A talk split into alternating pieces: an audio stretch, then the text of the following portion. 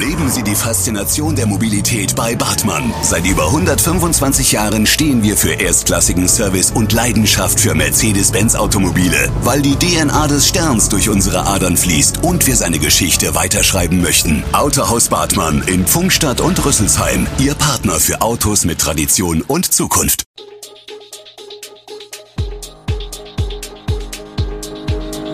Gude, unser morgendliches News Update. Das Wichtigste aus Südhessen für Sie im Überblick. Guten Morgen aus Darmstadt an diesem 8. Juni. Stadt forciert Umstrukturierung der Ausländerbehörde. Pandemiefolgen, wird ein guter Haarschnitt jetzt teuer? Nochmal boostern oder besser warten?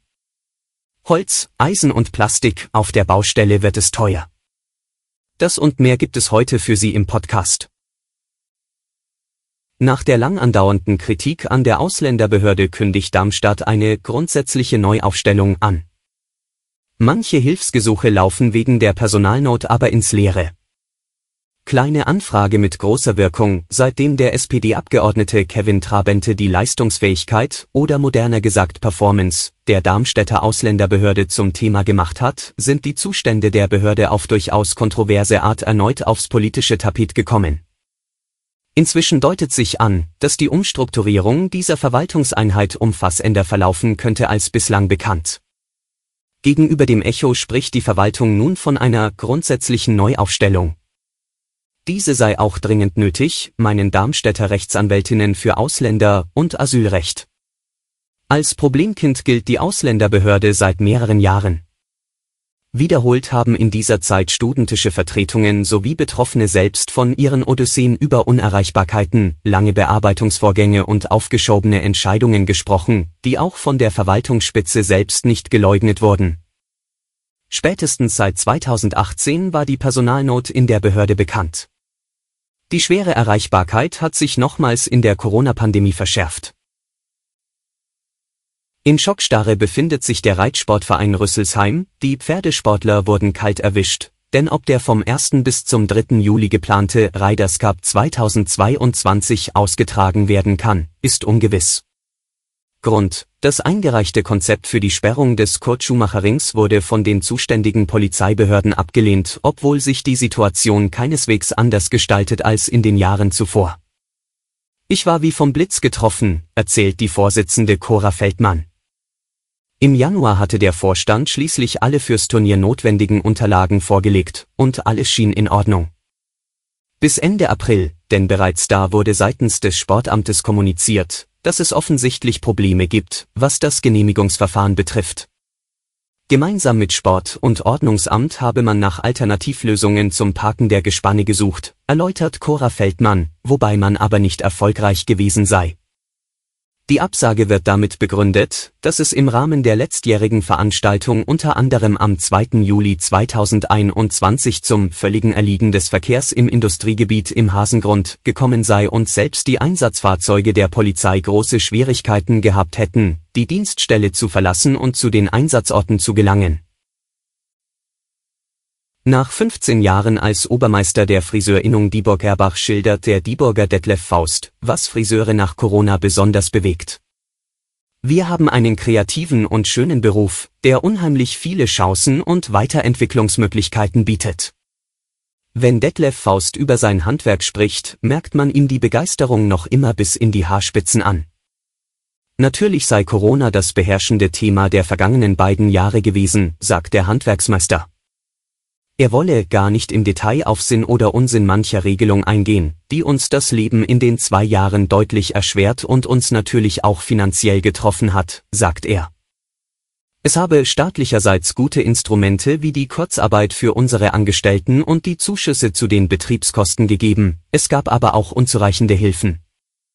Hierbei denke er beispielsweise daran, dass wir keinen Ersatz für unseren entgangenen Unternehmerlohn erhalten haben. Mancher habe an seine Altersvorsorge rangehen müssen, was durchaus schmerzhaft sein und auch in einigen Jahren noch wehtun kann.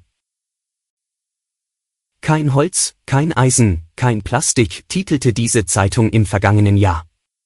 Auf den südhessischen Baustellen herrschte Stillstand. Dachstühle konnten nicht fertiggestellt werden.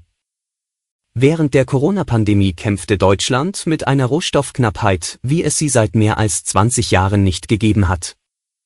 Doch wie sieht es zwölf Monate später aus? Hat der Ukraine-Krieg nochmal zusätzlich für Anspannung auf diesem schon angespannten Markt gesorgt? Wir haben uns bei den damals befragten Betrieben noch einmal umgehört. Zimmermeister Michael Schmieder kann den Dachstuhl wieder stellen. Das vor einem Jahr so knappe Konstruktionsvollholz ist mit etwas Vorlauf wieder lieferbar, berichtet er. Auch die Preise seien wieder stabil. Während die Holzpreise 2021 doppelt so hoch waren wie vor der Corona-Pandemie, haben sie sich jetzt irgendwo dazwischen gefestigt, stellt Schmieder fest. Allerdings gibt es ein anderes Problem, Dachbahnen und Ziegel sind vor August nicht zu bekommen. Stahlrohre gibt es zuweilen wieder, aber zu welchem Preis?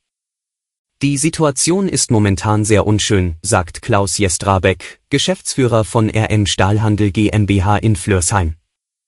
Man bekommt wieder alles, muss aber den entsprechenden Preis zahlen.